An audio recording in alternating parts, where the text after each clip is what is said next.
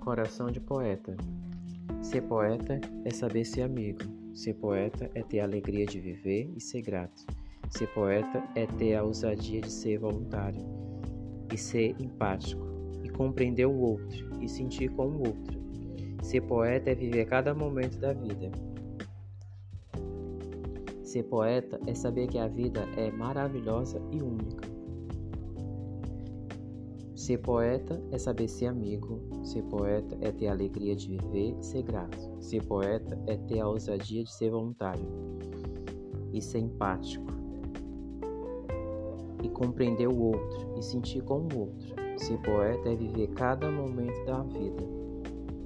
Ser poeta é saber que a vida é maravilhosa e única. Coração de poeta.